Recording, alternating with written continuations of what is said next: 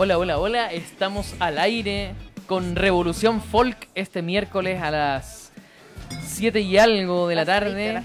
Y tenemos un invitado especial en este momento, Jorge Sacán, que ya lo vamos a presentar.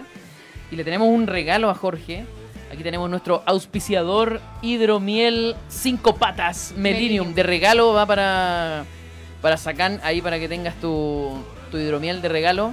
Receta ancestral. Este, esta hidromiel en particular te la está regalando Bar Gluck, que es uno de los puntos de venta de hidromiel 5 patas.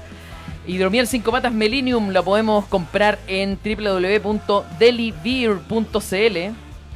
En los locales también Bean Garden, en el Mesón, en Paseo Bulnes. En los vikingos también restauran Camin 160 y el bar que te acaba de regalar esta hidromiel Cinco Patas es Gluck Resto Bar, ubicado en Irarrázaval 689. Una de las uno de los mejores carretes de mi vida lo he tenido en el bar Gluck. Así que pasé a saludar ahora. Me, tomé también un algo. Una cosita. Una cosita poca. Y también en Quilicura, botillería Arriba de la Pelota 2.0, ubicada en Mata 614. Y en la quinta región, en Quilpué, Viña del Mar y Valparaíso. Tenemos en Quilpué la casa cervecera de Quilpué Vicuña Maquena 687, local 19. Viña del Mar. Fusión Epicería de Amishi, ubicada en Avenida Valparaíso 02 y, y en Valparaíso Botillería La Luz, Caming 93 y Bodega Urriola en Urriola 393. Hoy día sí que nos rajamos con las menciones a Hidromiel 5 patas. Hidromiel 5 patas Melinium receta ancestral. ¿Saben de dónde viene el nombre Melinium? ¿De dónde viene? No tiene nada que ver con millennial, como yo me equivocaba antes. Meli viene de melífera, que son abejas que generan miel. Y Nium de millennium, de que es milenaria. Y por eso millennium. Melinium, perdón. Otra vez me equivoqué. ¿Cómo es posible? Puta, lo traté de hacer bien y no pude. Bueno, ahí está de regalo para nuestro invitado. Y aquí tenemos nuestra hidromiel melinium. Tenemos un invitado bien especial el día de hoy. Y, sí, estamos especialmente con Pedro y en los controles con el José. Así es. Hola cabros. Siempre, siempre es bueno tener a, José ahí por en, estas voces que, aparecen de repente. Oye, y no tenemos a Ursus el día de hoy. Lo transmutamos. Sí, yo quiero eh, explicar algo. esta, esta hidromiel que, se rajó Bar Gluck con nosotros es porque Ursus, como Winnie the Pooh, como un buen oso, se llevó la miel. pero fermentada. Pero fermentada. Bien vivo. vivito, vivito. Y se la llevó fermentada para el sur de Chile. Buenísimo. Así que no nos quedó otra que, rápidamente recurrir a, a nuestros amigos auspiciadores. Así que por eso, por eso es que las tenemos de Bar Gluck el día de hoy. Fantástico, súper buen bar en todo caso, buena cerveza. Buen bar. Sí, de ahí vamos a pasar, de ahí voy a hacer un intercambio, claro. Exacto. Oye, y tenemos entonces a, Jorge, Jorge Sacán. Yo lo conocí a Jorge en los. en uno de los conciertos que dio Jun Hurtú acá en Chile, que le hicimos una entrevista, dimos un despacho también. En él no se dio cuenta, él no se dio cuenta, pero el, programa pasado estábamos grabando ahí en pleno taller de canto armónico. Estábamos grabando, haciendo el despacho. Y, y Jorge fue uno de los, de los organizadores del taller. Entonces, una, primera pregunta para ir conociendo un poquitito de, Jorge, que él es músico y productor de músicas del mundo. Fue un término que a mí me llamó mucho la atención y que nosotros concordamos que tenía mucho que ver con Revolución Folk, porque músicas del mundo es música con raíces también, con folclore, con y, vi una página web que tiene Jorge que es de canto.cl, que de ahí la vamos, vamos a... Sí, yo también la estuve revisando. Sí, todos hicimos un trabajo PDI para poder eh, entrevistarlo bien. Tiene muy buenos videos también, ¿eh? hay unos muy buenos. Y cuéntanos un poquitito también, Sacan, cómo, cómo es que, cómo, primero, cómo llegaste a organizar, por cómo fue que llegamos a este punto de conocernos ahí, pero si quieres, cuéntanos también cómo fue tu desde atrás, desde lo más antiguo, de cómo te vinculaste con músicas del mundo, cómo fue, cómo ha sido tu recorrido desde, desde que iniciaste, a lo mejor desde niño que escuchaste un tema y, cómo fue que llegaste a esto. Mm. Bueno, gracias Aquil, gracias al, programa acá, que, tenemos bastante resonancia por lo que, por lo que escucho. Eh, bueno, mira, lo de Junjurtu fue esas cosas que se te ocurren en la vida que tú dices, bueno, viene Junjurtu, yo me enteré casi que encima cuando estaban acá. Y dije, bueno, hay que, hay que hacer algo porque Junjurtu es un grupo emblema para todos los que estamos trabajando con la voz, con los cantos extendidos que se llaman. Es un, un grupo emblema porque cultiva por una parte la, la música tradicional y, y, y, sutilmente la fusión de tuba, que es el lugar de origen que tienen ellos. Entonces cuando los teníamos acá, dije, hay que hacer algo. Y yo a Subira lo conozco de la escuela porque estudiamos, eh, éramos más o menos contemporáneos en, en la escuela moderna, pero pero nunca habíamos hecho nada juntos y le hablé inmediatamente eh, y le, le, planteé esta posibilidad el, el, día del primer concierto de Junjurto. Así fue, así de rápido, digamos. Super. Subira es de Mundo Vivo. Subira de Mundo Vivo, Productor claro, de sello, Mundo Vivo. Del sello Mundo Vivo que organiza el, el, Festival de Músicas del Mundo, que se hace ya hace, este era el 19, la 19 versión. Impresionante, harta, hartos años Muchos haciéndolo. años haciéndolo, él siempre ha estado ligado a esto y y bueno, entonces se abrió la posibilidad, eh, pero no logramos hablar hasta recién el día domingo eh, con la banda y concretar esto. Ahora, eh, lo interesante de esto es que se unen los puntos, porque por una parte, en canto.cl, que es mi, mi, escuela, mi sitio, empezamos el primer taller que dimos hace 12 años atrás, fue un taller de canto armónico. 12 años atrás. Sí, 12 años wow. atrás. Y en ese taller eh, se llegó mucha gente que tenía que ver con el tema diciendo, bueno, qué bueno que estén haciendo esto porque nadie lo había hecho antes. Y no es por tirarnos flores ni nada, pero empezamos a hacer una investigación que ha, eh, se ha alargado hasta esta fecha. Entonces, toda la gente que año a año ha ido participando de los talleres está en una base de datos que como yo la tenía, dije, bueno, es la oportunidad Tenemos. única de mandar la información a toda esta gente y el taller prendió, escribieron como 130 personas wow. en tres días. Claro. Queremos ir al taller aún no teniendo locación, no claro. teniendo eh, horario, ni tampoco teniendo eh, precio. Claro, esto fue del domingo a miércoles. Esto fue de domingo a miércoles, básicamente. Así. Así. Entonces, wow. básicamente se unió eso, a la corporación le gustó la idea, a la Corporación Cultural de Las Condes que, que nos apoyó. Y, y Subira, bueno, me dio la organización con la banda porque él es el que los trae, Mundo Vivo, y se llevó a cabo la experiencia que, que finalmente pudimos disfrutar. Oye, ¿y qué, para la gente que a lo mejor no conoce, qué es el canto armónico o qué es este canto que viene de, de Tubá o, o, el canto comey? O... Bueno, lo primero que hay que aclarar es que el canto armónico es un término acuñado por los europeos hace no mucho tiempo, harán unos 40 años atrás, especialmente David Hikes es el que lo acuñó, que es, que es un término más bien o, europeo, o, o eh, en, en, inglés es overtone singing, uh -huh. ¿cierto? Eh, pero no pertenece eso al, uh, y eso es lo que nos recalcaron mucho la, la, la, los de la banda, ¿cierto? Uh -huh. Que a diferencia del canto Jumi, que es el nombre tradicional de Tubá, uh -huh. El canto armónico es un canto eh, europeo, porque mezcla un poco la técnica de ellos con la raíz del canto tradicional, el canto antiguo, el canto gregoriano.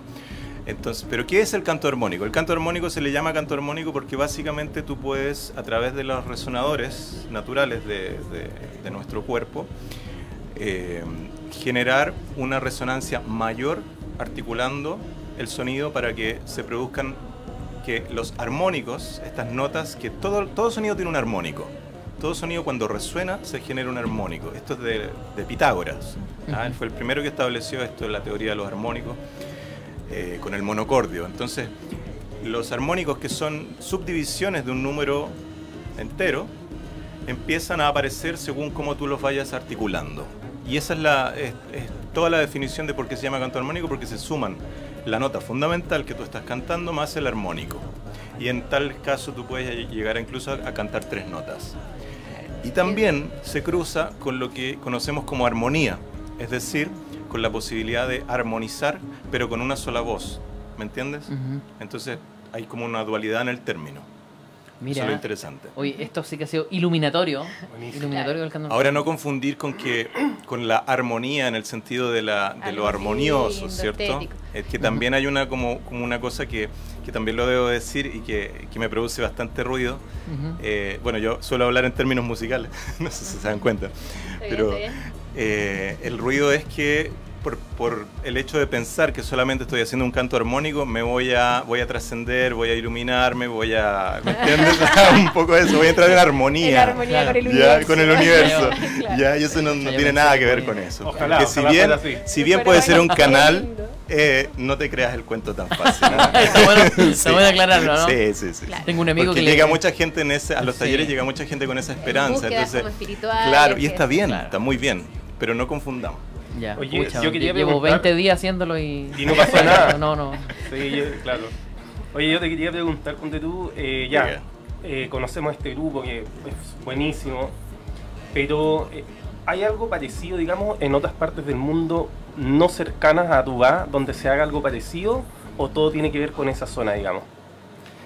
Mira, yo historiador no soy, tampoco entiendo, mm, eh, ese no es mi tema en particular como, como de, de- no soy un experto eh, etnomusicólogo que te podría responder esa pregunta con categoría, pero sí lo que te puedo decir es que en, en Tubá lo que, se, lo que se genera, lo que es el- la raíz del canto armónico, es un canto bastante hacia adentro, bastante hacia el interior. Es un canto eh, muy personal. Y eso se encargaron lo- los, músicos de Junkurto en aclararlo bien. A diferencia del canto mongol, por ejemplo, que es Claro. muy hacia afuera. Se nota, sí. Es muy de. es bastante estridente. O incluso esto, el canto tibetano, que le llaman también donde los monjes se juntan entre varios y hacen esto como una, una especie de ritual, donde, donde claro, buscan elevar y, y- y realmente estar ahí. Yo nunca he estado, pero me cuentan alumnos que han estado allá que la, la sensación de estar con los monjes cantando todos juntos es algo eh, tremendo, pero esa, es- esa es la línea del, del Tíbet. Y bueno, en toda la región de Altai, que es la cadena de, de montañas allá, ¿cierto? En Asia Central, se da este canto y se, eh, digamos, la, la- la teoría, porque también es algo que está perdido en el tiempo. De hecho, yo les hice la pregunta, bueno, ¿cuándo se origina? ¿Cómo se origina? No se sabe. No se sabe en absoluto dónde se origina. Está eh, centrado en los...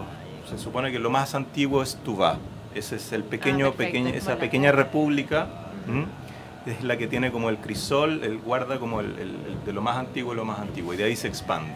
No sé si responde un poco la pregunta, pero, pero hay que, hay que in- investigar mucho y hay mucho, como en muchas tradiciones étnicas, ¿cierto? Hay mucho en, en- en algo que no tiene eh, cómo verificarse. Exacto, porque la como música no es como los libros, ¿cierto? Ajá. La música se la lleva el viento. Tradición oral. Hasta la, la invención de la electroacústica no, no teníamos cómo guardar el sonido. Para ellos es como algo que siempre ha existido probablemente. Es milenario. Hablan de milenario. Como hidromiel melinium. Ah, Claro. Bueno, en la playlist que vamos a dejar tenemos ahí un poquitito de música, bueno, de un jurtú que habíamos dejado en la playlist anterior y también como algo de canto mongol, cosas Sí, más yo, modernas. ahí agregamos, yo agregué algo mongol ahí un poco más power. Pero claro, y- se nota la diferencia que ahí se Sí. sacan de, de esta cosa como más interna, más conectada versus esto de Y, y eso, mongol. Y también hay tibetanos ahí. tú habláis de lo tibetano que era como más colectivo que. o en, en Tubá también se junta mucha gente y cantan juntas, o es algo más de una persona. Hay de todo. En eh, Tubá, por ejemplo, hay un festival que es, que es importante que se hace esto. Incluso hay una película que se las recomiendo, se llama Genghis Blues, Ah, qué buena. que, que es la historia de Paul Pena, que es un, un eh, blusero norteamericano que empieza a escuchar a, a- a est- estos cantos a través de una radio de onda corta, en los tiempos de que, que no había internet. Empieza a escuchar y empieza a imitarlos. Y se da cuenta de que él, desde el blues, cantaba algo parecido al kaargirá, que es la técnica del canto grave, ¿cierto? ¿Mm? Entonces desde ahí él empieza a escuchar y empieza a imitar, hasta que consigue, y no les voy a contar la película, pero consigue eh, conectarse con ellos, es muy interesante. Oye, tremendo Gen- aporte. Genghis Blues. Oye, ya lo noté. Gengis Blues. Sí, Mira un qué tremendo documental. Es un documental, Oh, una ya, película bacán. documental muy emocionante, muy, muy... Y ahí se van a dar cuenta si quieren conocer cómo es la vida en Tubá, que, que como más o menos respondiendo la, la, la pregunta. ahí. Oye, qué bueno. Buenísimo, ya no está anotado, lo- la voy a buscar y todo. Sí, claro. Mira, muy La bueno. vamos, vamos Sí, a postear el ganó, link que ganó por ahí. varios premios ese documental. Mira. Oye, en las redes sociales tenemos a Ursus, está ahí, Ay, diciendo saludos. hola, hola. Y Pata Patitos también, que dice que, que es un plato. Esos son, No lo los, dice. esos son los pagados que Claro. se meten al, al programa. que. Así que nos está escuchando. Ursus finalmente dice, yo me traje todo, dice. Ya, Oh. sí. Es verdad, se robó la miel yo, la fermentada. Así es. Oye, y una consulta también de, de, de ti como músico. ¿Cómo fue tu, tu acercamiento a la música? Yo al ver tu página, por ejemplo, eh, hay un video muy lindo en donde se mezclan violines con música india, con... ¿Cómo, ¿Cómo es tu recorrido en la música? ¿Cómo partió? ¿Qué te inspiró? Eh, bueno, es una, una pregunta complejo, compleja de responder o en, forma corta, porque en realidad yo siempre he sentido que la música es, es el canal que yo tomé para expresarme, básicamente. De, de hecho, eh, no me siento tan músico, si se podría decir. Yo cuando pequeño jugaba a hacer cosas como a inventar, a, a unir elementos, ¿cierto? Que sonaran con cosas que se veían como un poco... De hecho, era el sueño era ser inventor. Eh, Bueno. Entonces la música como que encontré un estímulo que era que, que- que básicamente tiene que ver con la expresión, con el liberar, con el sacar afuera. Entonces lo que siempre estuvo ahí presente era, era eso. Y cuando ya era un momento, o sea, estamos hablando de plena dictadura, estamos hablando del... Se acaba, llega, llega la democracia y, y era como el momento para empezar a sacar afuera. Y, y ese coincide, digamos, de alguna manera con, con el inicio de mi carrera. Eh, sentía que la música no eran los discos, no eran los eh, escenarios, no eran los, eh, no eran los instrumentos, sino que era algo que estaba ahí latente. Y la idea era hacer música con cualquier cosa. Eso básicamente. Y de ahí que la música del mundo llega... El término música del mundo hay que aclararlo, también es un poco ambiguo en el sentido de que, de que, de que se puede prestar para interpretarlo como folclore, como fusión, como... Hablamos de Claro. música del mundo como música de raíces, eso me gustó. Entonces las raíces tienen algo que es muy ritual, que lo tienen todos los pueblos en su, en su esencia, en el folclore, ¿cierto? Cuando, cuando te conectas con tu raíz, cuando tocas desde la raíz, cuando bailas y tocas, cuando hay, hay un ritual detrás, hay algo muy corporal. Y creo que eso es lo que a mí me motiva de la música del mundo, de la música, la música de raíz. Desde ahí empieza la conexión. Desde tiene que ser ritual, tiene que haber un rito, tiene que haber algo más. Entonces, como digo, los discos, la- los escenarios, las, eh, todo, Spotify, todos los, los medios que tenemos ahora son consecuencias, son, son como digo, medios. Pero la música es otra cosa. Entonces la música viene a, a responder una necesidad espiritual, básicamente. Ya, mira qué buena. ¿Y, y qué fue lo primero que te conectó con esto? Cuando tú empiezas como... al- me imagino que en algún momento o algo te llegó o algo te inspiró. Yo creo que básicamente son los instrumentos. Por algo se llaman instrumentos. De hecho, la voz para mí fue tardía. Para mucha gente la voz es tardía, porque la voz está llena de, de, de- de paredes que hay que cruzar, de Ujú. puertas que hay que abrir. Sí, claro. Antes de sacar la voz hay que, hay que encontrar un camino por ahí. Eh, y en ese camino es que aparecieron los instrumentos, y los instrumentos te ayudan a encontrar la voz. El piano, la guitarra, un tambor, cosas que suenan.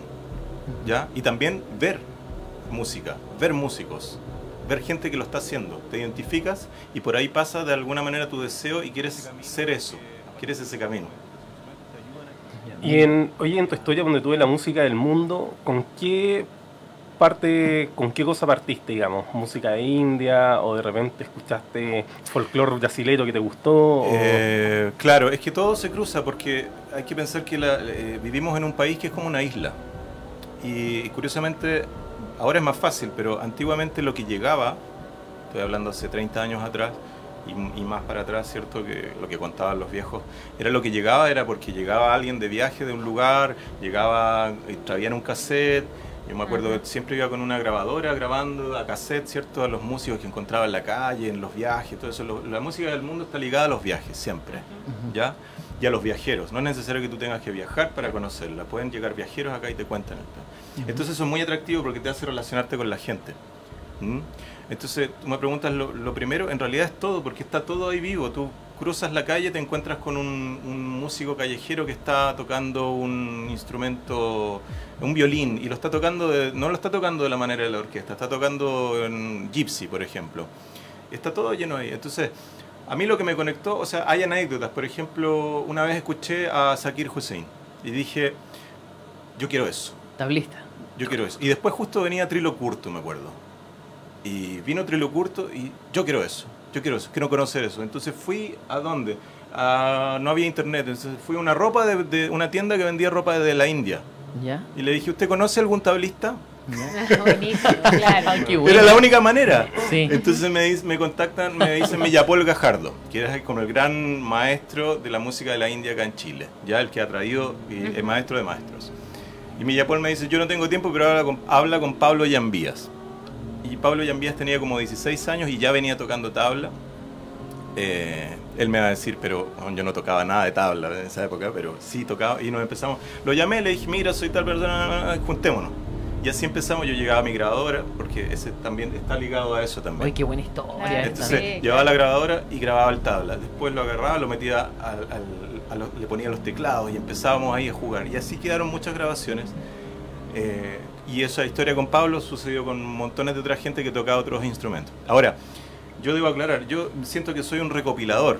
No, yo no, no tengo una línea en particular, si tú me preguntas, eh, si bien me metí en el flamenco y estuve trabajando en flamenco, yo no compongo flamenco. Ujú. ¿ya? Para eso llamé a un guitarrista que me tocó trabajar con, el, con Andrés Hernández Pituquete, en esa época, hace 20 años atrás, algo así, y, eh, y, así vamos, digamos, con mucho respeto por cada música que, ha- que aparezca alguien experto en eso.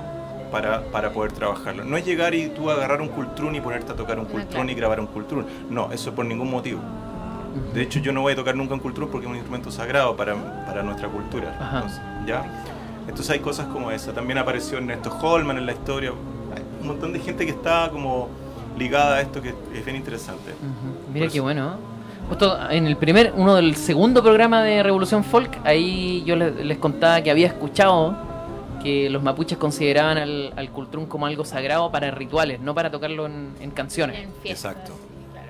Ujú. Tanto que compartir, que, que, que bonito, Sí, ¿ah? y, Sí. y- y tu historia está muy buena. Como, de hecho, hemos tenido, eh, de los invitados que hemos tenido acá, eh, muchos son como vienen de una vieja escuela. Entonces, Claro. no la palabra cassette, por ejemplo, yo creo que se ha Es repetido en para todos los todos. programas. Sí, sí. Claro. Sí, no, no Sí. como MP3 ni. No, no, no. Hay que invitar a algún Un millennial. millennial, claro. Claro, así como Claro. que, que no tenía que andar buceando y buscando Exacto. ahí. Y esos tiempos con la página amarilla. Claro, la página amarilla, ¿sabes? poder encontrar a alguien que tuviera algo que ver. No, pero que son muy bonitas estas historias porque es como. Es tanto el deseo de encontrarte con esto que, que te abre el corazón, que te inspira, que mm, da lo mismo, tú llegáis nomás. lleg- como sea, llegas. Buscas. Eh, claro, buscas, golpeas puertas, vas eh, detrás de un nombre, te dan un nombre y vas. Y, y después de ese nombre aparecen otros. eh, Y ahora es mucho más fácil, internet y todo que no existía antes. claro. Había una motivación, yo creo que hoy en día tú ponís a un millennial haciendo esto hace unos 30 años atrás y desiste No- no como al segundo intento, ¿no? Claro. Claro. Oye, qué viejo amargado el comentario. claro. Muy acertado tu comentario, Pedro. Sí. Oye, eh, tenemos algo para para ver eh, o pasamos directo al video de- al video de la semana. No, el video de sacar. El video de Sacan, vamos con el video de, de, de Sacan, ¿sí? Tenemos un video, ese video lo vamos a ver y de ahí a lo mejor tú nos cuentas un poquitito de, de qué trata, de qué, qué muestra más o menos, o la inspiración que tiene también. Es un video bien bonito. Eh, y también me acuerdo de, de haber visto en tu página un, un video de, de unas mujeres o, o violines con tabla y o no sé si eran tabla, pero era un grupo de personas en un espacio bien chiquitito con violines y cantos como, ah, como orientales a lo mejor. Hola, hola, hola. Ah, llamada. Tenemos una llamada. Ah, chuta, ¿qué será? Ah. ¿quién será? A ver, A ¿quién ver, déjame será? ver ¿Quién era el palo blanco número A ver. 4? A ver, esta llamada me tinca que es del, del sur, vuelo, a ver. Sí, es algo improvisado, obviamente. Hola, hola, chiquillos. ¿cómo están? Hola, Ursus, ¿cómo estáis? El oso. Ah, acá. Cruzando, cruzando el, el canal de Chacao. Ah, Mira, qué Oye, tú que hasta que interrumpiste el momento más importante del programa. So- so- solo quería mandar saludos. Gracias, Pedro, por, por, por reemplazarme. Por el apoyo. Tenía, tenía que ser un gaitero Oye, que... y, ahí, genial invitado, chiquillos, se, pasaron. Sí. Yo, de hecho, lo estoy escuchando desde acá. Qué bueno, oye, te queremos mucho, te extrañamos, devuelve las botellas. Sí, no. En realidad, en- si querés no volváis, pero trae, manda las botellas. Claro, trae, trae el hidromiel, pero no. Sí, no eso. Tú te podís quedar allá si querés. Oye, qué lindo que nos llamaste, más encima desde Sí. ese lugar. Sí, gracias Oso por el link. Sí, sí. Sí, ¿y tú, tú conociste a Sakan primero, Urso? Sí, pues así es. Ahí- ¿Qué te llamó la atención por- de él? ¿Qué- qué pasó? Se me- alegro un montón que lo, lo hayan invitado y, y que esté ahí. Qué buena. Después vamos a invitar a Subira de Mundo Vivo, que también ha sido un gran personaje. En algún momento lo vamos, lo vamos a tener acá. Eh, harto reconocimiento también por su festival que lleva tantos años. Excelente, me gustaría estar presente cuando lo inviten Ah, para bueno. huearlo un poco. Ya, excelente. Mira ahí cómo va. Oye, chiquillos, sigan con el programa nomás y un abrazo grande. Oye, Ya. te queremos mucho. Gracias por el llamado. Qué rico Qué, que hay. qué rico allí como con vientecito y sur. Sí, la rico. Sí. Oye, aprovecha en ese canal de Chacao, tómate una hidromiel a nombre de nosotros. O sea, Una de, de de una de las Ya, 90 ya, ya, botellas que te una. llevaste. Oye, está, está en, en, en cámara, mira. Pues está en cámara. Sí, tenga- Wow, oye, qué Espera, espera. lindo. Oh, Oh, Oh, las ballenas azules. precioso. Ah. Oye, qué precio. Oye, pero esto ha sido el contacto más. eh, Ería el mejor reportero que tenemos. eh, Aperrado full. Hola. Oh, la caracola, qué lindo. Mira, qué bonito. Qué lindo. chiquillos, cuídense. Oye, un abrazo, gracias por esta conexión. ¿Te pasaste? Ahí da historias del imbunche después de allá. Del trauco. Del trauco, del trauco. Ten cuidado con el trauco, ¿ah? No, no te Sí, vaya. cuidado. Un besito, cuídate. Abrazo, Un abrazo. Un abrazo, chao, chao. Bueno, continúen ustedes después Ah, de este contacto. ya no puede. Claro, oh, qué, qué buena que haya hecho esa llamada. Buenísimo. Espectacular, súper. Oye, y mm, vamos entonces, después de esta llamada, vamos con, con algún eh, alguna muestra Claro. ¿sí? de, lo, de lo que hace Sakan. Buenísimo.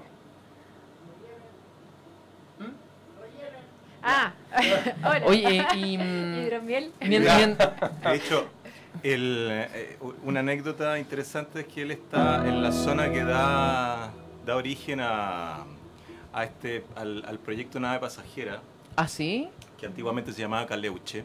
Caleuche, el Ah, último perfecto. faro. eh, que lo tuve- le tuve que cambiar el nombre básicamente por un tema de derechos. Eh, pero está bien, está bien, eh, está bien eso. Nave pasajera me gustó la idea de, de esta nave que viaja y que recoge la, la, la leyenda del Caleuche, ¿cierto? Recoge los mitos y las, y, y las historias de los pueblos. Eh, y de ahí también viene la leyenda del Camahueto, que es eh, Sí. el mo- eh, uno de los personajes de un video que vamos a lanzar prontito el 27 de febrero. Buenísimo. Ya les voy a Ah, comentar bueno. acerca Eso, de eso. excelente. Ah, claro, Oye, y nave pasajera, cuéntanos un poquitito de ese proyecto. Bueno, Nave Pasajera es un proyecto. A ver, Caleuche era una banda de ocho músicos, ¿Ya? donde las composiciones eran mías y todo, pero llega un momento en la vida que tú tienes que criar hijos, tienes que hacer otras cosas, ya armar una banda. ¿De no qué año yo. estamos hablando más o menos, Cale? ¿Usted cuándo se formó? Mm, 20 años, Ya. un poco, un poco menos quizás. Eh, entonces ya los músicos se empiezan a dispersar y tú te empiezas a preguntar, bueno, ¿y cómo, cómo sigo para adelante, cierto? Entonces en esa época yo estaba vinculándome a la música electroacústica, las interfaces sonoras interactivas, programación en Max MST, eh, mucho de experimentación con, las con, las con las cosas. Entonces en ese momento aparece la opción de mezclar estos dos mundos, de la electrónica en tiempo real y las canciones. Entonces lo que hice fue eh, agarrar el computador e inventar un sistema que me ha tomado más o menos tres años, en el cual yo solo o con la ayuda de un invitado puedo eh, hacer la función de una banda entera. Esa es la, la- eso es lo que se alcanza a ver un poquito en el video que, que, que- que vamos a ver. Y es también el concepto de la nave pasajera, que es esta nave, esta sala de máquinas, que, en el cual se controla la música y, y se establece un diálogo con, con, lo- con- con las máquinas para crear una, una música. Tendemos a pensar que las máquinas son una, son una herramienta fría, pero es todo lo contrario, es tecnología. Es como la tecnología de la guitarra, la tecnología de los micrófonos, la tecnología claro. del lápiz para escribir poemas. Esa es la tecnología. Entonces, ese es el cruce de nave pasajera. Y lo que les contaba tiene que ver, eh, Nave Pasajera es un proyecto que se está lanzando ahora. Bueno, me acabo de ganar el Fondart Ah, mira. y decidí, así como para hacer el primer disco, y decidí en forma eh, tajante que tenía que hacer un video con una canción que va ahí, que es la canción 27F, que la compuse al día siguiente del terremoto, Mm. ¿ya? que habla un poco de la idea de cómo nosotros nos desconectamos de nuestras raíces, cómo nosotros nos hemos desconectado de la tierra, de la... Puede sonar algo cliché lo que estoy diciendo, pero es bastante serio, en el Claro. sentido de que tenemos la cagada, pero tenemos la cagada porque estamos viviendo en un sistema que nos invita a desconectarnos, o sea, los, los aparatos, en realidad la- la- la- los medios están diseñados para que tú no estés conectado contigo mismo. Y cuando hablamos de, de conectarnos decíamos, bueno, ¿y qué está pasando? Entonces de pronto, 10 años después, Chile despierta. Curioso. Sí. ¿ah? Entonces este 27 de febrero se cumplen 10 años y yo quise hacer una- un cruce entre, esas dos, eh, entre, entre estos dos momentos, digo. Claro. Y esta- mm, a través de un video, una, relación, una realización audiovisual, eh, la primera idea se la conté a Magdalena Chacón, que es una gran directora, amiga. Eh, después apareció un equi- equipo de gente maravilloso que se ha ido sumando para eh, contar esta historia de cómo a través de- del terremoto Chile, 10 años después, despierta. Ya no voy a contar nada más porque la idea Pero, es que vean claro, el video que lo vamos a lanzar el 27 de febrero. Oye, ¿lo la- van a hacer el lanzamiento como por redes sociales, internet, o va a haber una cosa Exactamente, todo. física? Y también eh, física, sí. Ya, Aún no está fijo el lugar, pero bueno, ahí Oye, en la nave pasajera es yo quiero ir. un solo integrante. ya. Yo quiero, yo quiero ir igual, ¿ah? así que para que me...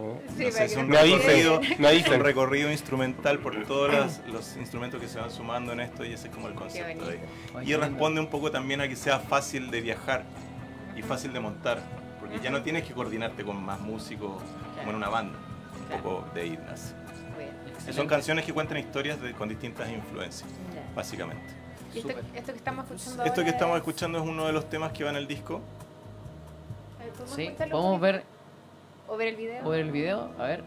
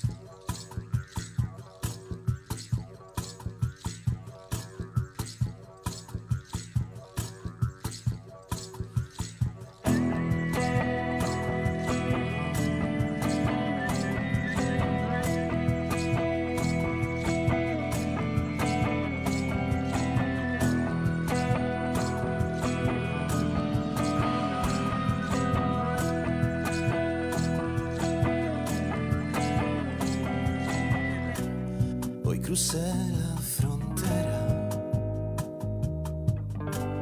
me hallo en otro país. He quemado las velas Cosas que suenan. ¿ya? Y también para encontrar la raíz. ver, músicos. ¿Qué estás haciendo? ¿Te identificas? Hoy crucé Como quieras. como- Bueno, en ese video está Daniel Ardiles, que es un compañero que me ha estado apoyando en este proyecto. Ahora está, él vive en otro país ahora.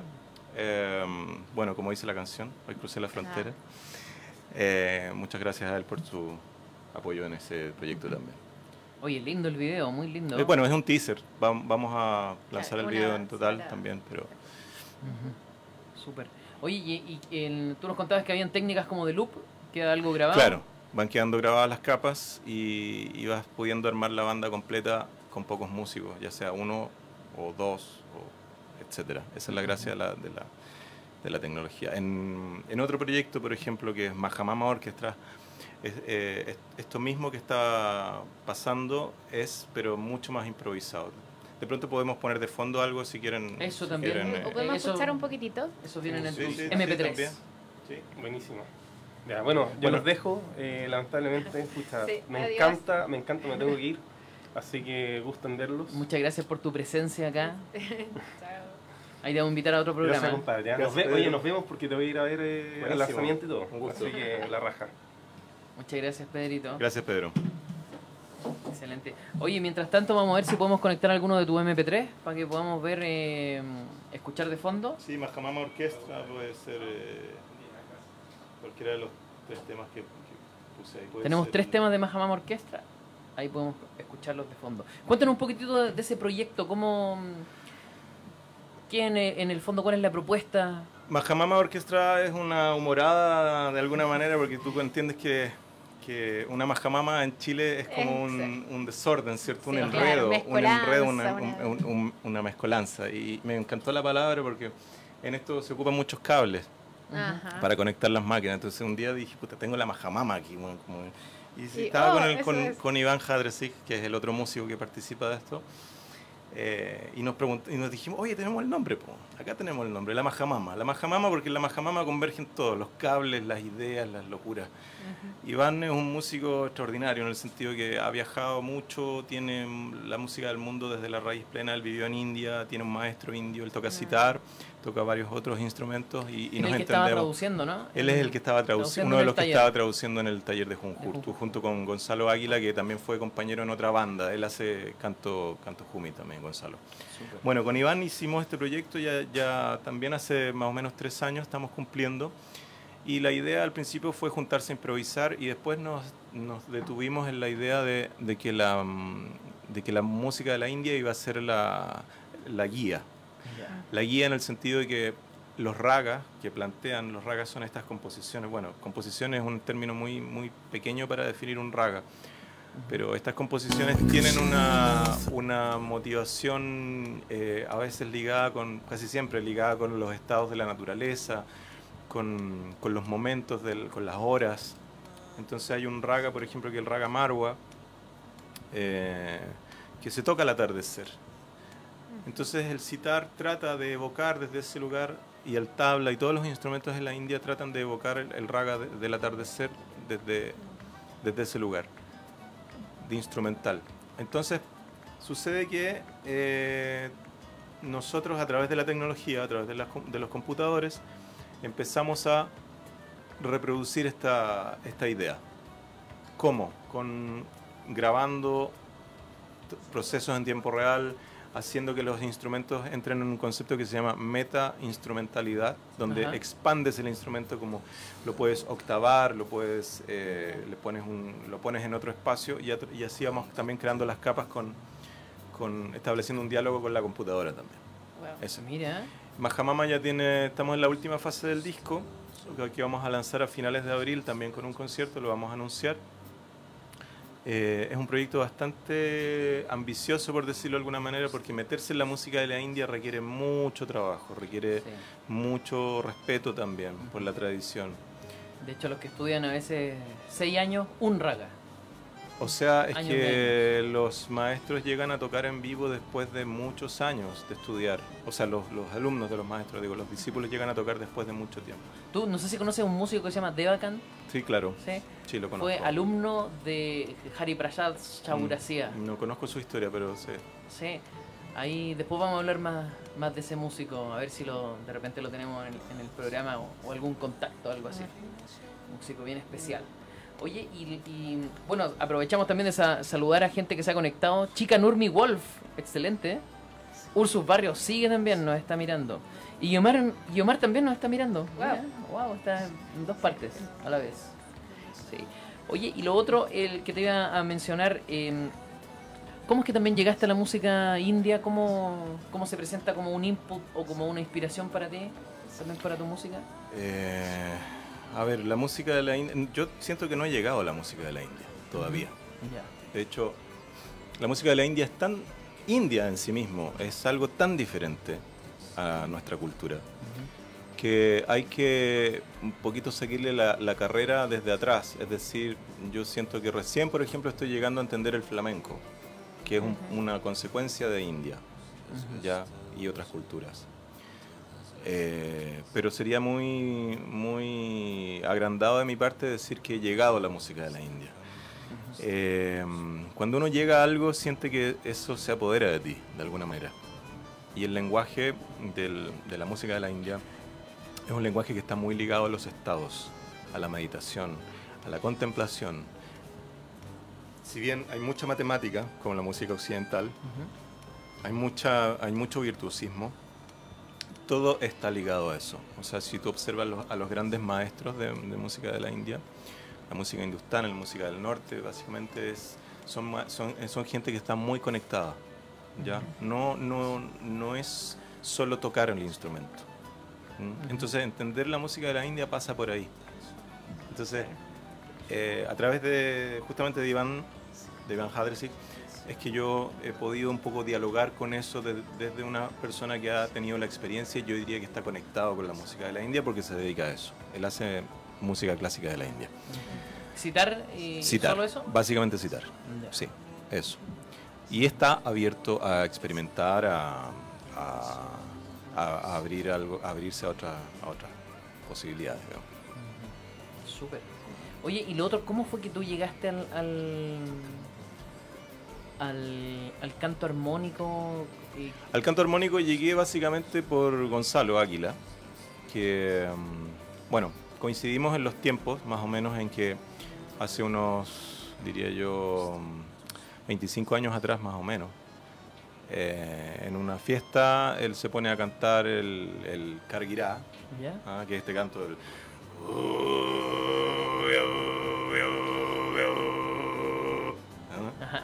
Y yo lo Excelente. quedo mirando ¿Ya? ¿Qué es eso? y digo, wow, yo tengo que aprender esto.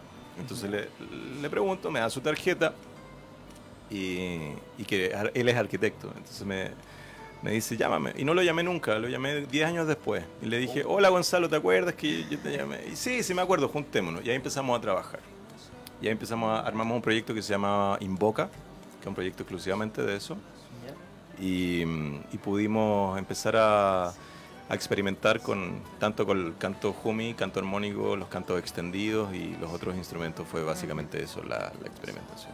Y después, bueno, los caminos se, se separan y, y uno queda, igual queda la amistad y por eso en, en esta oportunidad lo, lo invité para que participara, porque él, él fue el gran, como la punta de lanza, digamos, en, en el, en el canto humi para mí aquí en Chile, digamos.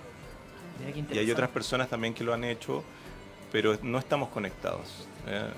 Eh, yo creo que ahora nos vamos a empezar a reconectar. Eh, en el taller al menos yo creo que llegaron, llegó mucha gente que, que le gusta el canto armónico y que es como la oportunidad para tener a unos maestros ahí en vivo enseñándote. Y no sé si había gente que tú ya conocías ahí o gente que es como, wow, eh, estaba esperando este momento o alguien que sorprendió de repente que ya tenía la técnica como más o menos Sí, avanzada. sí, de hecho a mí me sorprendió la cantidad de gente que lo estaba practicando. Ahora, eso es bastante reciente. ¿Mm? Es bastante reciente porque, como te decía, Chile es una isla. Sigue siendo una isla, a pesar de que tengamos el internet y todo, la cordillera nos hace ser una isla. Y el mar. y suele y, Y el y el mar y el desierto, o sea, estamos ahí. La geografía invita a que nosotros de alguna manera desarrollemos nuestras propias versiones de las cosas. y A muchas veces, claro, está a los chilenses, a los chilenses y por otra parte también está hay grupos de personas que se han dedicado a estudiar los, los- las músicas de otras partes del mundo y lo han querido hacer pero a la pata, ¿ya? Así como sagradamente como se hace en los lugares. Ya. Hay grupos de música de todo tipo, ¿ya? Medieval, grupos de música celta, músicos de flamenco. música- lo- los músicos cuando vienen de otras partes se sorprenden, Exacto. se sorprenden qué es lo que pasa acá. Entonces eso de alguna manera tiene relación con, con cómo se producen estos estos estos cruces acá de, de- de gente y por qué se da que haya tanta gente que hace una técnica en particular. Alguno la agarra, empieza a hacerlo y después, wow, la encontramos, encontramos la puerta, ya, sigamos juntándonos. Y en las plazas, en los lugares, llegan a los talleres, pero también se siguen juntando. Y siempre el espacio ahí en, canto.cl está abierto para hacer cualquier tipo de cosa Ahí relacionada tienen con el canto. clases, talleres. Sí, hay talleres todo el año. eh, bueno, eh, hay distintos profesores que van cambiando según los talleres que se van haciendo. Pero. ¿Y mujeres practican este tipo de canto? Que me pareció ver en el taller como que había un paro, nada que ver. Sí, sí, Sí. claro que hay. hay. Lo- Ujú. La tradición en Tubá dice que la mujer no debe practicar este canto porque Ujú. es un canto que nos conecta con una energía muy baja. Sí, ¿ya? Y eso puede alterar el desarrollo en el embarazo, por ejemplo. ya. Ese tipo de afirmaciones hay. Ujú. Eh, no hay nada científico al respecto, ¿cierto? claro, Son afirmaciones que tienen que ver con la, de tradición. Sí. Ujú. Lo cual está bien, se respeta. Eh, no sé cuánto de eso tiene que ver con el patriarcado, habría que preguntárselo, Claro. pero me, me encanta que haya muchas mujeres que lo practican. Yo he tenido muchas alumnas que, que- que tienen esta inquietud Y, y- y el hecho de conectarse con frecuencias bajas o con, o con zonas más ba- bajas no tiene nada que ver con conectar con algo oscuro No, o no, negativo, claro. sino que eh, de hecho la, la resonancia baja nos hace vibrar eh, de una forma tan profunda que puede despertar zonas que están efectivamente muy, muy dormidas. Sí, claro. y que a veces- Eh, claro, de que hay que tener igual, igual cuidado con eso, sí, hay que tenerlo, eso es un hecho. Y ahí también aprovecho de decir algo que, que para mí es muy importante. Me han preguntado varias veces, ah, tú eres sonoterapeuta. No, yo no soy sonoterapeuta, sonoterapeuta. ni, ni, ni cerca de eso. De hecho, no creo en la sonoterapia como, como disciplina, así como tal, como se plantea. Eh, hasta ahora no he tenido ninguna comprobación científica detrás de todo lo que plantea la, la sonoterapia. Yo en ese sentido soy bien tajante. Porque cuando tú trabajas con sonido, trabajas con vibración y puedes hacer vibrar mm, zonas y puedes hacer, por ejemplo, es tan simple como esto. Las, eh, si bien las células vibran a una determinada frecuencia, eh, tú puedes hacer que las células, por ejemplo, se activen, pero también puedes activar células cancerígenas, ¿ya? Y puedes pro- producir que en vez de que un cáncer se, se, se- se reduzca, se propague, ¿ya? Eso, está, eso sí está comprobado. Tú puedes, eh, tienes que ten- tener mucho respeto y por algo existe la musicoterapia, terapia, que viene de la línea de la medicina y tiene, eh, tiene una... una un- Algún tipo de un- base claro. estudio. Entonces, con esto no quiero desprestigiar a la, a la sonoterapia, pero sí quiero decir que hay que tener cuidado con pensar de que solamente poniéndote en un lugar donde hay, están unos cuencos sonando a tu alrededor, donde vas a cantar armónicos, te vas a, eh, vas a entrar en un estado eh, que, que a lo mejor... Para ti. Claro, puede no. ser que para ti sea muy, muy beneficioso, pero para otra persona puede, puede producirle una crisis tremenda, ¿ya? Un- que se van hacia adentro a tal punto que entran en trance. O sea, hay... Bueno, yo vengo de la formación de la biodanza de Rolando Toro, que es algo que sí estudié. Y, y Rolando fue muy crítico en ese sentido y, y yo lo respeto en eso. Ya, que hay que la música se trabaja de una manera y, y se estudia y se aplica de una cierta forma. Entonces no por el hecho de que tú cantes, hagas cantos armónicos o toques cuenco y todo eso, vas a tener una respuesta, eh, vas a tener una sanación espiritual. Ya, puede que te ayude, de, de más que vas a entrar en un estado particular, pero a ti. Claro, Ojo que a otra persona puede que no. claro. Ya. Mira, qué bueno, súper interesante. ¿eh? sí. Oye, ¿y lo que estamos escuchando ahora? Lo que estamos escuchando ahora es Nave Pasajera. Es un mix de, de- de los temas que van en el disco que va a salir en, en noviembre. Eh, bueno, como les decía, Nave Pasajera combina montones de instrumentos. Y, y ahí vienen también las experiencias, porque en ese, en ese disco ha grabado, por ejemplo, hay cuatro guitarristas flamencos, Ajá. hay una bandoneonista, hay tres bateristas distintos, hay cuatro percusionistas diferentes también de distintas etapas, porque se han ido grabando los temas en distintas. Hay cuatro bajistas de, según el estilo que yo quiera, hay violín, cello, hay gente que toca distintos tipos de voces, hay gaita gallega, por ejemplo, hay bansuri, hay ney, hay Wow, darbucas, wow, hay tablas, mezcla. hay, muchas cosas, hay muchas cosas en ese disco. Sí, oye, qué buena mezcla, tantos Sí. instrumentos del mundo. Sí, y tantos amigos también, porque eso es Mm. lo que pasa. Sí. Tú te encuentras con, con amigos en la música del mundo, te encuentras con gente que quiere dialogar. Exacto. que es Sí. como el encuentro de distintas raíces, como Mire, lo yo- que te es afín y todo. sí. Lo que tú viste, ahora me acordé, te lo iba a decir, el video que tú viste eh, en, el, eh, En la página en la página, sí, es un video que yo posteé del Etno Kawil. ¿Ya? que es un festival que se está haciendo ya, esta es la cuarta versión que se hace, un festival es un etno. Los festivales etno son festivales que se, se- bueno, empiezan en Europa hace bastante tiempo eh, y se expanden a través del mundo y, y en, y en Kawil hay un etno en Chile, el primer etno que se hizo en Chile, o el segundo, no estoy seguro, pero el que se mantiene. Y es un festival donde nos juntamos gente que, que, que, que ama la música del mundo a sacar repertorio de distintas partes del mundo. Entonces cada uno propone una canción, un tema, algo en particular, y se enseña por tradición oral. Y se arma una orquesta de 60, 70 músicos.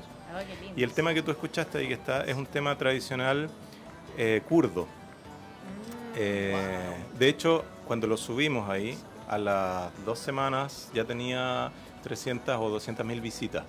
Y me empezaron a escribir gente, de- a todos, a todos los que estábamos en el tema. Bueno, ese festival, aprovecho, lo comento, empieza el ahora, la versión de este año, empieza el 3 de febrero, esta semana, este lunes. domingo, este Ah, domingo, lunes, lunes. domingo, Ya, lunes.